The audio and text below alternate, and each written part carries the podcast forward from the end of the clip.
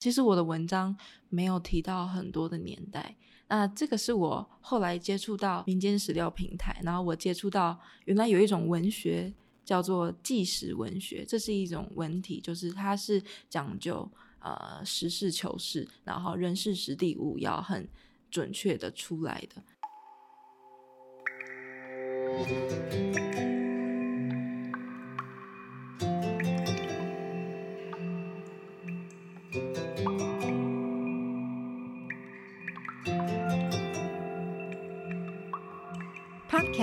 可以像资料夹，一个夹子收一类资料；它也可以像是中药铺的药格子，一个格子收一个故事。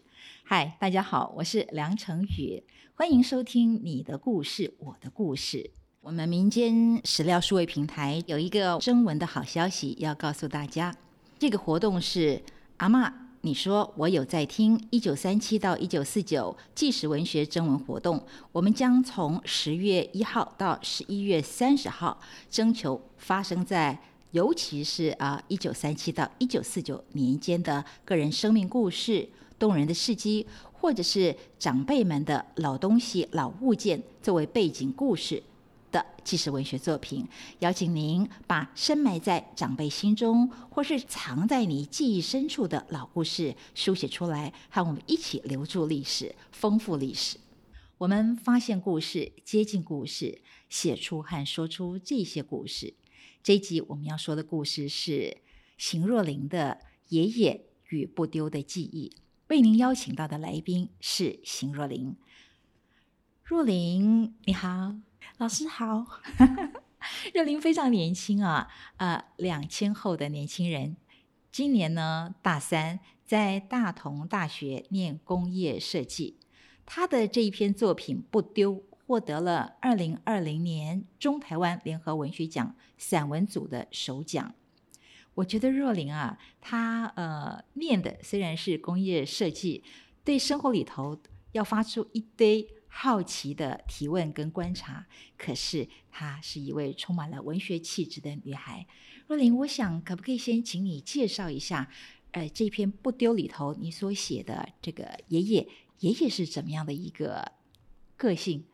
嗯嗯，我这篇文章呢，我是透过孙女的视角，然后我去书写。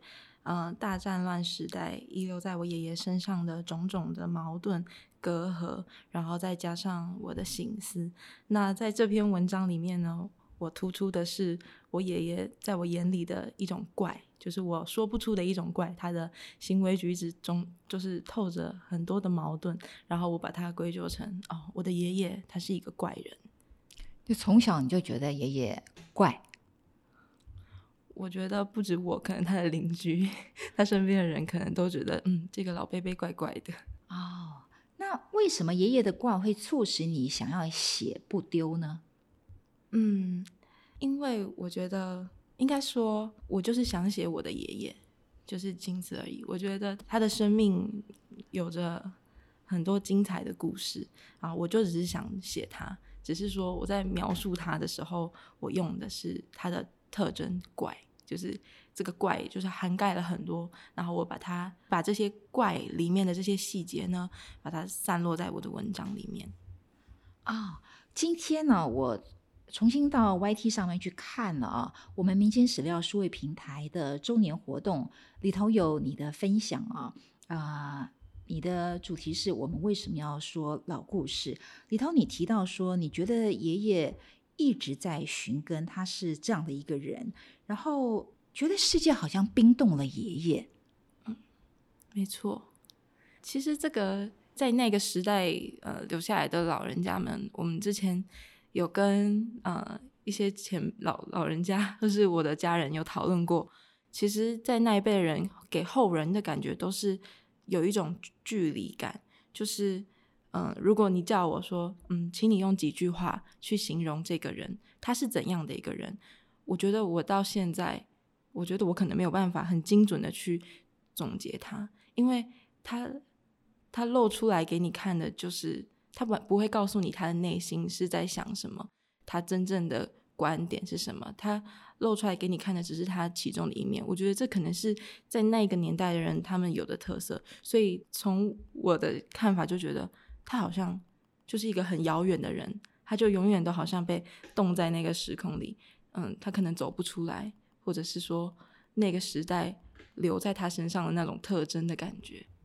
对呀，我听你这样讲，我觉得爷爷好像，如果时光是一列火车，火车一直往前行，可是爷爷就留在火车之后，嗯，然后他不但是嗯被时间封印了，他还遗留在时光之外。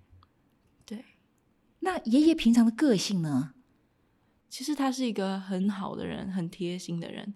就是他曾经，因为我奶奶是葬在那个八卦山钟灵塔那边，然后我们要上山嘛，那有一天就叫计程车，然后那天的那个开计程车那个那个司机呢，刚好他认识，知道他哦，他是住附近的，也是外甥二代，那但是我们不熟，真的就是可能也住一段距离，只是我爷爷知道这个人，然后我记得那天我爷爷给他的车车资好像。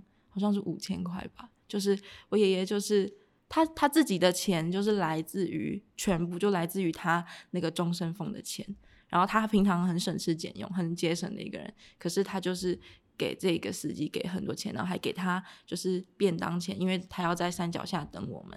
然后在那个时候，就是我们都觉得这太夸张了，这个这个价钱太夸张。然后我们就是有劝他。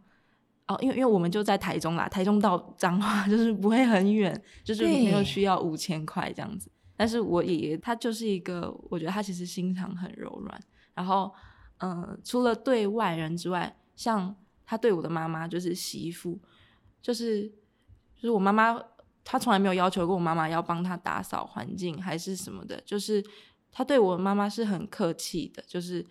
他对儿子当然就是 常常使唤啦，就是叫他帮忙做事。可是他对我妈妈是很很尊重、很客气，然后很感谢他呃帮就是行家生小孩这样子。所以他也对我妈妈很好。然后嗯，我觉得他是一个怎么讲？这些算是教养嘛？他明明就是也没有在有父母的庇护下面被教养，就是教多久，但是他。在他的后半生，我觉得他就是一个很有教养，然后很善良的人。他应该是呃将心比心的来对待啊别人家的女儿，当成嫁进了我们家，当成我自己的女儿一样。嗯，我我想是的。哇，爷爷心地这么善良啊！嗯，可是我在看那个影片里头啊，嗯，你提到爷爷中风了。但我觉得他是很倔强的，扶着椅子在跟你讲一段故事啊！对对对，就是他真的是一辈子没有卸下过他的倔强，所以我觉得他是那叫什么铁汉柔情吗？就是他的内里可能是我们很近的人才可以观察到，他其实是个心心肠很柔软的人，只是说他用他的铠甲是这样去武装他，所以。爷爷在爷爷，除了你觉得那个怪的感受，在爷爷身上也有一些很矛盾冲突，就是他心地既柔软，但是呢，他对外他却是这么的倔强啊。跟家人相处也是这样吗？对，我觉得反而是对家人更倔强，就是就是，嗯，他有很多他自己的坚持，对，是没有办法。有有时候就是，其实生活就是很细碎的东西啦。就是不不不是说，可能也跟可能就是他本身的个性，可能跟他经历过的事情应该没什么关系。但就是他对他自己有所坚持的事情是没办法叫他退让的，所以变成就是我爸爸跟我爷爷呢常常吵架，然后最后两个人找到平衡点，就是好吧，我爷爷就是一直讲一直讲噼里啪啦的讲，然后我爸爸就是沉默不讲话，因为也许一开口然后就是吵架。所以也就是说，这个爷爷有他说不出来的，他那个时空里头，你说的他被时时光封印了，他还在那个时时空里头。可是爸爸有爸爸自己，呃，此时此刻生活现实，没错，就是他其实，我我爸爸说的是，他没有办法与时俱进，他没有走出来。对，所以这是你想要帮爷爷说话的原因吗？你替爷爷觉得不甘心吗？我我在其实，在我写那篇文章的时候，我是有一点点这样子的，因为我觉得我爷爷很好，可是没有人懂。我们家离我们爷爷家有一段距离，然后我们大概一个月回去一两次，然后。我爷爷他是就是没有要跟我们一起住的意思，他就是想要继续住在眷村旁边，然后可以我们就这样子一个月回去一两次。哎呀，真的是一位很坚持的老人家啊！我们一个月回一两次，其实不常回嘛。那我说我的那个。嗯，替他不甘心的点，就是因为回去爷爷家，一家人很沉默的，就是坐在那里。因为我爸爸不会回话嘛，他可能从小听到大，然后，然后就是我爷爷一个人，他真的很很能够口若悬河。他真的是我们，比如说中午到，我们吃个午餐，然后呢回到家，我爷爷可以从下午可能一点，然后就讲到傍晚，然后讲到我们肚子饿，他就说那我们去吃晚餐吧，然后他才可以听。然后他就是一个人，就是就是。我们到就是他的舞台，然后就开始噼啪噼啪讲他的过去。那我妈妈因为我弟弟还小，我妈妈可能忙着就是顾我弟弟，然后不要让他不要哭闹，因为我爷爷不喜欢小孩哭闹。然后，然后我爸爸呢就不会回话，他就是这样比比较话比较少的人。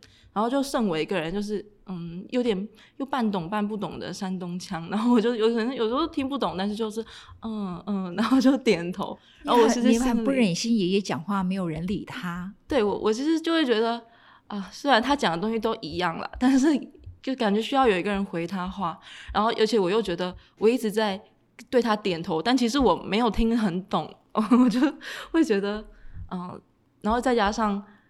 有的时候可能讲话讲一讲，然后突然呢，我爸爸跟我爷爷就吵架了，然后或是下一刻我爷爷又突然有很暖心的举动，然后一直不断的有这种矛盾在冲击着我，然后所以我就会有那种不甘心的情绪，就是觉得他是一个很好的人，他值得就是让大家知道他很好，值得让大家知道他的故事，对，所以我那时候是保持着比较强烈的有点。不甘愤恨的心在写那篇文章，所以不丢。其实很早很早就埋了一颗种子在你心里头。你觉得不甘心爷爷所讲的话没有被大家听进去？没错。那可是你实际上在写不丢的这个过程里头，学校的老师指导好像也是来来回回，来来回回。对，就是我就是带着我爷爷的。就是一些我的想法，然后我就到那个老师的办公室，我就跟他开始讨论关于我爷爷的他他的矛盾，然后我看到的东西。我们我记得我当时就在老师办公室，然后我们两个就是，他就一边一边写，一边听我讲，然后一边写一边画记，然后整张纸满满的都是就是一些记号，然后老师就开始圈啊圈这边圈那边，然后就说。啊，这个这个是重点啊，这个很好，这可以拿出来写。然后等于就是老师先帮我缩小范围，然后给我一些提点，跟我讲说，好，我们写文章从哪边入手，然后怎么写，然后结尾可以怎么样，这样子就是先大概的跟我讲怎么样可以把我爷爷的故事写的最动人。对，这个都是呃，怎么样开始写作的方法。比如说你你要有啊很清楚的。很具体的啊脉络，脉络，然后架构，然后呃人物等等的。对你来说，从小听到大，爷爷的这么多故事，范围很广，不知道怎么着手啊。可是你要让让爷爷故事具体的进进去，必须你自己也要能够进到爷爷的时空里头啊。对，所以这个关于这个问题，就是我是我写到一半才发现不够，就是。我平常听的那些都是，哎，他好像经历过这些，他好像喜欢这些是因为什么东西？就是是一个模棱两可的印象，模糊的印象，因为他讲过的故事很多嘛。那我是写到一半，然后呢，老师说不行，你这个素材你没有把这些很棒的素材发挥到最好，你你调查的不够深入，你需要调查，而且你不只是你平常听，你用你的耳朵去收集这些素材，你还需要从中再去。往下的挖掘更多你可以用的东西，所以在我文章里面有写到那个他喜欢看京剧，就是评剧，说评剧，对对，就是评剧的那一段里面的那些台词呢，是我后来去找的，对。啊，所以就是这样，逐渐逐渐脉脉络也出来了，然后透过一件件事情具体的描写，对，爷爷的角色也更加的生活灵动了。对，呃，可是那些时空呢？呃，具体的事件呢？年份呢？这些你当时在听爷爷讲的时候，你知道吗？嗯，不知道。其实我的文章没有提到很多的年代。那这个是我后来接触到民间史料平台，然后我接触到原来有一种文学叫做纪实文学，这是一种文体，就是它是讲究呃实事求是，然后人事实地物要很准确的出来的。那我觉得这是我之后在写作路上可以优化的部分，就是去，因为我爷爷已经过世了，所以可能是从他留下来的资料去回推他参与的战争，然后他发生的事情的年份。我觉得如果能够有更具体的年份啊、地点，我觉得这样子这篇文章是更对得起我爷爷的故事。对你渐渐找到一些方法跟方向啊，那你的同学也都是两千后的。年轻人了，呃，同学们也有人也有这样子家里头的故事吗？有人也想要写下他家里头的故事吗？嗯，我觉得只要是人人聚在一起，就会有故事。那，嗯，如果是嗯类似的故事，我觉得不一定跟我的故事类似，但我觉得有的时候我们聊天的时候，是真的会聊到彼此的家庭。然后我其实，在旁边听的时候，我都觉得。啊，这里面都是故事啊，都都，如果你想写作的话，都可以拿出来写。嗯，但是如果讲到说，嗯，他们会想写这些老故事吗？或者他们想要去回去问家中的长辈这些故事的细节吗？我觉得。找故事，或者是说收集素材，这个是源于他们有没有好奇心，对这个长辈他关不关心，他有没有这个好奇心去回去询问他说啊，你发生这件事情，你当时的心情是什么？那还有一个点就是找故事，就是找到那个可以去挖掘的那个点，我觉得这是一个能力。嗯，这是我我现在我就是文章已经写了，然后到。我回回家想了很久这个问题，我现在的感想是，我觉得找故事是一个能力，就是要怎么样从别人的话语当中找到一个点，觉得，哎，这里面你没有提到的，这里面一定有故事，你你可能他可能没有提到啊，那你就必须要在当下你就回去说，哎，那这一段中间为什么会突然就转折到这里了？那你当时是什么样的心态面对这这一切？我觉得这就是，这可能是平时的训练。所以透过聊天，你得得到了一些素材，然后透过呃跟爷爷相处，你对爷爷的生活细节的观察，你也从里头发现了一些可能的痕迹，呃，可是你心里头要能够把它们整理出你觉得是你想讲的故事那一个样子。其实我觉得我当时是。我不甘心，我觉得我爷爷好像被全世界抛弃，所以我写不丢。我希望不要丢掉他。我爷爷是一个，就是他是一个很平凡的人，他就是普通的老百姓，然后被抓到抓去充军，然后呢到台湾，然后就这样普通的过完他的一生。就是以我们世俗的角度来看，他就是一个普通的人。但我当时想要打动人，所以我用的是很强烈的矛盾，我用的是大时代和这个小人物的对比，那我用的是。我爷爷的执着，他对各个事物、人事物的不丢，和这个时代、这个世界去丢弃他的这些对比，我我是用这种手法去带出我想要呈现给观众的文章的风格，这个故事的面貌，强烈的对比。对对，但但是我觉得每个人写文章的那个心境，还有他要呈现的东西不一样，就。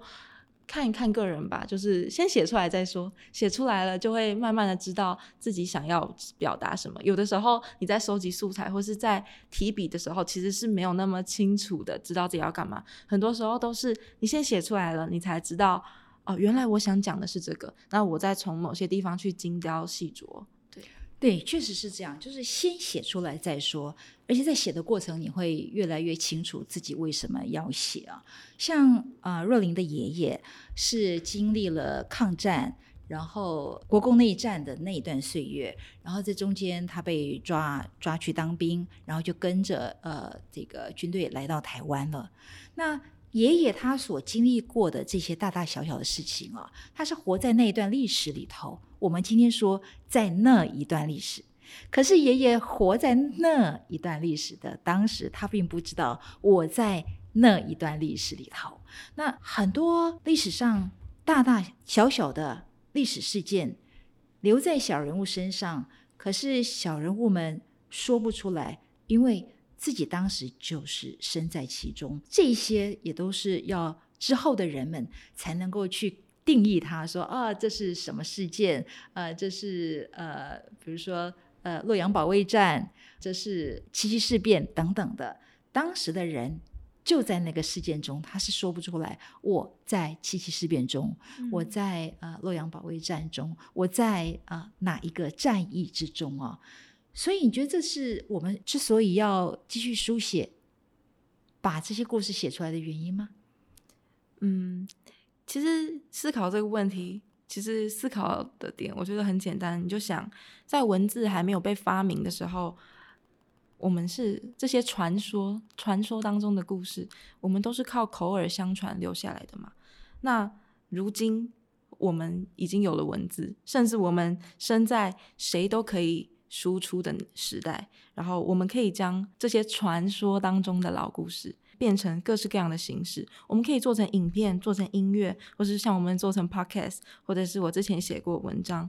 那我感觉就是所谓的老故事，那不就是传说最早的形态吗？就是我们现在说这这种故事叫做传说，但是在当时的人们，那不就是老一辈跟年轻的一辈？就是讲啊，这是以前的老故事，就是这样一代一代的传下去，我们才可以有如今的呃所谓的传说嘛。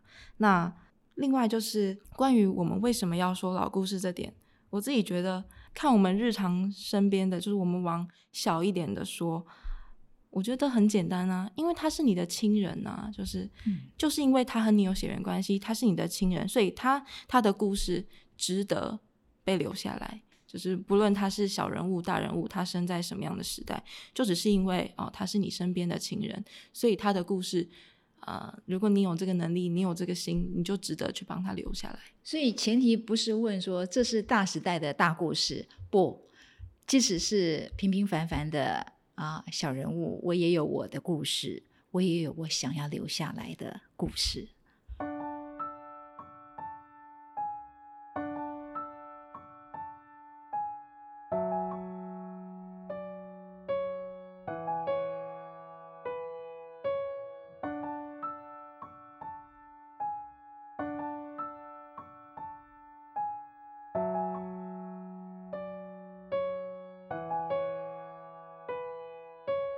若琳不丢的主角是爷爷，你多讲一些跟爷爷有关的故事吧。嗯，我记忆中的爷爷，他就是一个身体一直很硬朗，然后每天都骑着脚踏车，然后到处乱晃的一个老伯伯。他的其中一个怪的点就是，他到哪里都穿着皮鞋。他有一双室内的皮鞋跟室外的皮鞋，就是我现在想想，他连骑脚踏车都穿着皮鞋，真的是很很很酷。然后。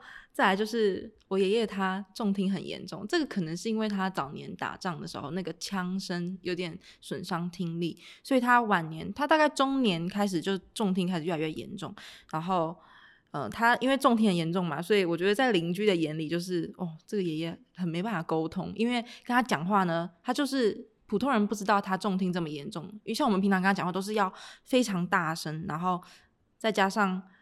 可能我爷爷他，因为他都听不到，所以他的电视他也会音量切的很大，然后可能走廊也都会有那个有那个一些声音，哦，所以走廊就听得到了。对对，他真的重听的非常严重，所以我想这就是很很实际的层面了，就是。不好沟通，因为他可能他讲的话你听不懂啊，你讲的话他听不到，乡音很重啊。对对，因为像我觉得我自己也听不太懂，就是不不怪别人，就是这正常了。像我妈妈，她嫁进来这么多年，她也是也是听不太懂，都需要我爸爸翻译。哦，对，嗯，然后我记得我我印象很深刻，就是在我还没有开始好奇我爷爷这个人的故事的时候，我印象中应该是国小的时候，在我那个时候我的印象。我跟我爷爷是更遥远的，就是我对我爷爷是一种非常陌生的感觉，因为我爷爷他就是只顾着讲他自己的故事，但是我并那个时候没有办法理解，然后可能每次回家，要不然就吵架，要不然就是听爷爷在那边噼里啪啦的讲。但是我记得我那天真的吓到，那个那个画面我真的到现在都记得，就是我爷爷从厨房走出来的时候，就是很悠哉哦，然后就是拿着左手拿一根绿色的辣椒，然后右手呢拿着一颗白馒头这样子啃出来，然后我就是很怀疑我的视力，我就问他说。那是辣椒吗？爷爷是在啃辣椒吗？然后我爸爸就是一副见怪不怪的样子。然后后来我就开始发现，就是我爷爷他就是啊，哎，他居然会吃生的白萝卜，他很爱吃生的白萝卜，他就是很喜欢那种呛辣的口感。然后他连花生呢，他也都是吃生的。然后他就很喜欢跟我们分享，但其实就是我就很没有办法 get 到他的口味。然后其实爷爷很能品尝食物原本的滋味耶。对，这可能是那个时候人的淳朴嘛，他一直保留到就是那时候，啊，这也是他很厉害的一部分啦。然后像是因为他吃的食物都很特别，所以他的冰箱也是。很特别的样子，然后我想，我妈妈每次我们回家，我妈妈都会去帮他清冰箱，然后都会回来说：“我的天哪，这个东西都放多久了，怎么还不丢？”然后我要他丢，他还舍不得丢。然后我们都会调侃说，就是我爷爷他身体之所以这么的硬朗，就是因为他平时呢这些东西都不丢，他平时都试毒，每天都在试毒，然后试试试到就是免疫力很好。对，然后像。在厨房，因为我妈妈都会说啊，厨房就是她的天下，因为她平常如果帮回家会帮爷爷就是打扫，或者是那个大扫除的时候也会帮他打扫。那我妈妈负责的区域就是厨房嘛，啊，年夜饭也是我妈妈负责的。啊，讲到年夜饭，我就想到每年的过年呢，我爷爷对于就是年夜饭应该有怎么样的形式，他也有他的要求。就比如说啊，一定要白鲳鱼，然后呢，白鲳鱼呢要就是。一条放在桌上吃，然后一条呢要冰到冷冻库，要冰一整年，年年有余。对对，然后可能去年的他也舍不得丢，就是这么久，对他真的什么都舍不得丢，就是这点真的让我们很蛮头痛。就是有些东西旧了要换了，就是该丢，但他还是不想丢。我觉得这算是节俭过了头。然后，但但这也这这是过程，现在回想起来也是蛮可爱的，跟他。努力在说服他，这件真的要丢了，可以丢了的那个过程，现在想想也是蛮蛮可爱的。然后就回来那个年夜饭，然后我印象中就是因为平头爷爷不做饭，然后可能。厨房就是一下少酱油、少盐巴、少什么，但偏偏我爷爷对就是桌上应该摆出什么样的菜色，就是他很有要求，他就会在旁边的指点我妈妈说这个虾应该要怎么弄，然后呢？啊这个菜要怎么炒，然后这个要怎么样怎么样，然后就是弄得我妈妈很头痛，就会说好，爸爸你先出去等可以吗？然后呢，但是我妈妈又会转头发现啊这个锅子坏了，然后那个瓦斯没了，然后又没有酱油、没有盐巴什么的，然后就是一肚子火，说快点，你们赶快去附近的那个杂货店帮我买。买就是我印象中的过年，就是闹哄哄的，很混乱，对。然后就是等真正坐在桌上吃的时候，大家都累了，就所有人都很累。然后再再来就是我印象中，我爷爷以前就是有造成我一个困扰，就是他总是会。拿一些他收集出来的，就他他平常就是很爱收集一些旧书，然后他以前就是会把他新收集到的旧书呢拿去改造，因为有些书皮很旧了嘛，然后他就会拿线啊去重新的装订这个旧书，然后或是自己画一个封面就重新的装订，然后他就会拿着几本三四本的旧书，每次我们回爷爷家，他就会拿来就说呢，就是这都是好书啊，然后叫你回去看，然后但是你看到那些书觉得。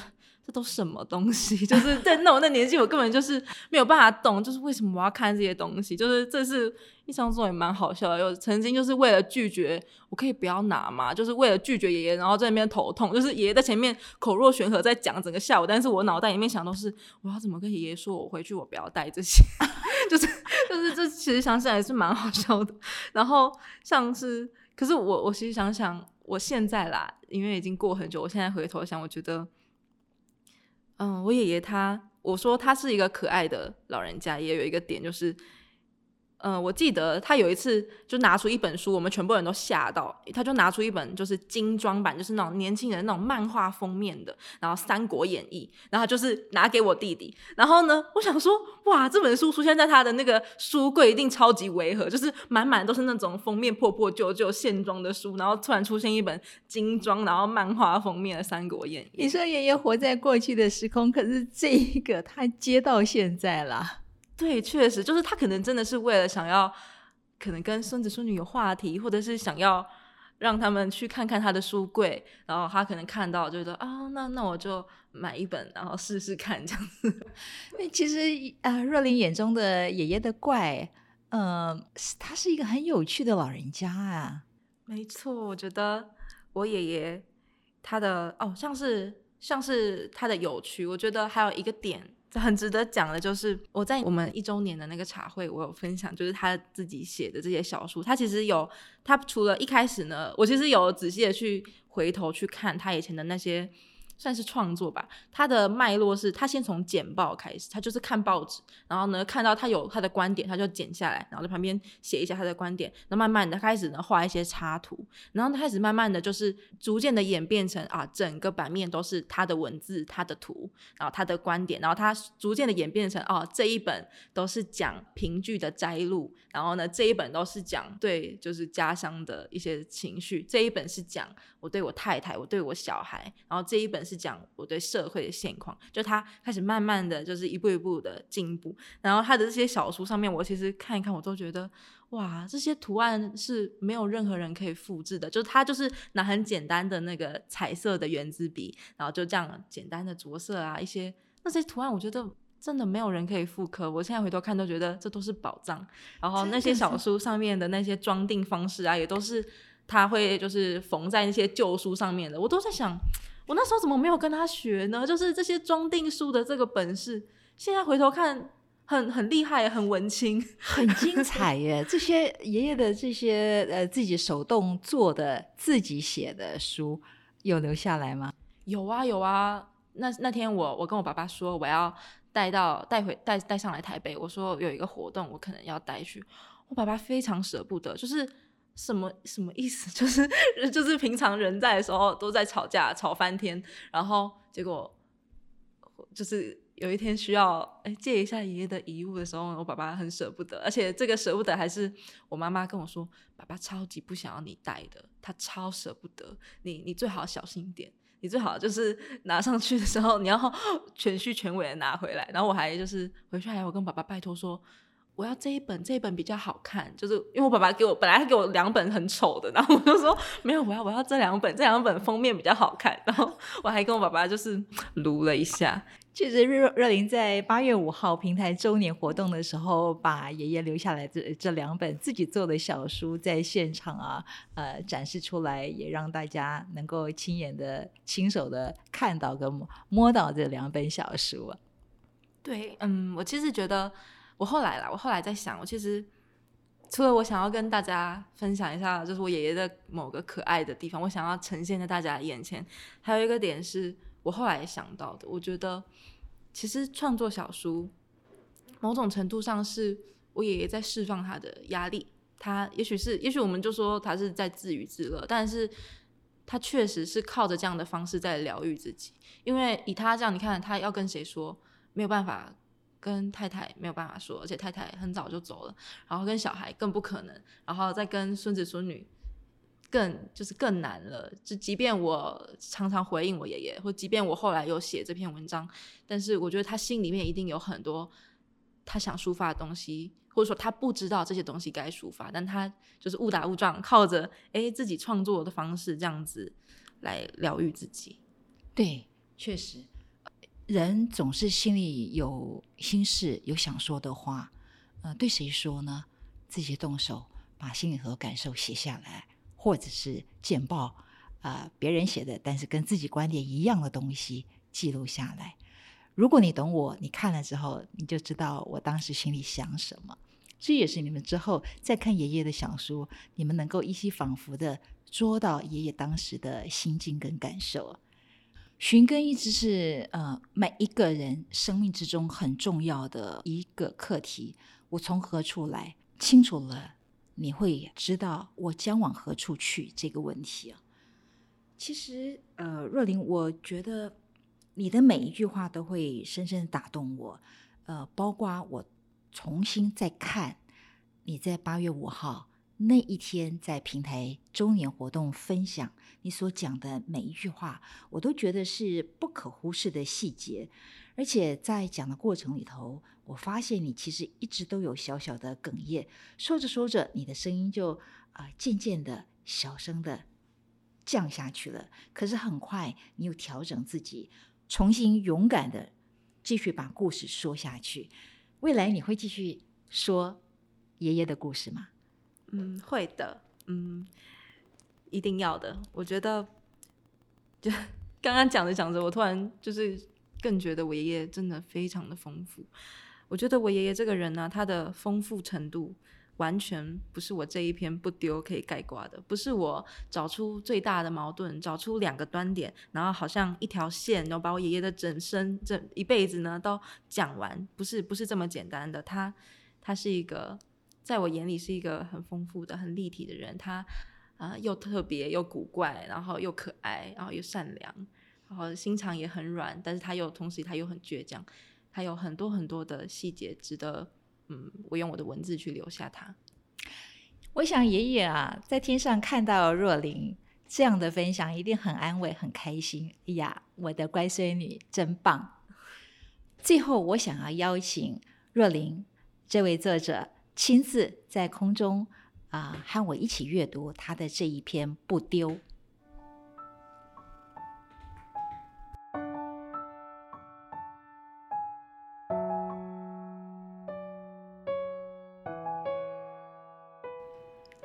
我一直都知道我的爷爷是个怪人。过年期间，妈妈基于一个进门媳妇儿的本分，带上齐全的扫具，和我。启程去爷爷家大扫除，一路上万里无云，街道上充斥着喜庆的氛围，但我却毫无欣赏的心情。我猜想，妈妈心中的烦躁应该比我更甚吧。千里迢迢，终于到了一栋老旧斑驳的小公寓。爷爷不愿意搬走，他说：“这里有他的同袍的记忆，虽然他们整个连已被时光收编。”爷爷。是在人间死守的最后一个。一个月前，爷爷被验出轻度中风。我到病房的时候，第一眼便看到铺在地板的吊破吊嘎。医院里简易的沙发上，一边坐着看护阿姨，一边放满爷爷珍藏的书，堆得高高的书让整间房间充满一股复杂的霉味。听爸爸说，爷爷从住院以来，每天念叨着他们，一见到我，爷爷便迫不及待的。一本一本向我介绍，原本已经够模糊的咬字，现在更含糊了。在经历过外公因癌症离世的我，比谁都清楚，有种情绪名为恐慌。耳边突然响起吊金龟的唱词：“长江有日思无日，莫待无时思有时。”所幸爷爷的病情渐渐好转，然而看着说话开始颠三倒四的他，我的视线。转到了那些破吊嘎上，被时间穿破的吊嘎不丢，战场上的同袍鬼魂不丢，身有残疾的台湾太太不丢，散发霉味的旧书不丢。爷爷，不要管电视，你是我的爷爷，所有曾经贴身的、温暖的、忠诚的记忆，爷爷，我们都不丢。真是美好的分享。再次谢谢若琳来到我们的节目中，和我们分享若琳的不丢，也希望你继续不丢，把爷爷的故事系列的写下去。谢谢老师今天的邀请，谢谢大家的收听。存在去对应知道，存在的不见得被看见，而看见的不见得被知道。历史正是这样，曾经存在的故事需要被看见、被知道，知道了才称作历史。而不知道的历史，它仿佛就不存在。我们看见，是因为有若琳他对爷爷不丢的记忆，让历史现身传承。就像台大前校长管中敏管校长在我们平台周年活动那一天讲的：“不晓得自己从何而来，又如何知道要往何处去呢？我想这是历史的意义。若琳，我们不丢，我们继续说老故事好吗？好，谢谢老师。发现故事，接近故事，说出、写出故事，成为你的故事，我的故事。您今天听到的故事，在我们民间史料数位平台一九三七到一九四九有更多详细的内容。您可以上我们的网站、脸书和 Line 读到更完整的故事。当然，也欢迎提供您所知道的老东西、老故事给我们。下次见了。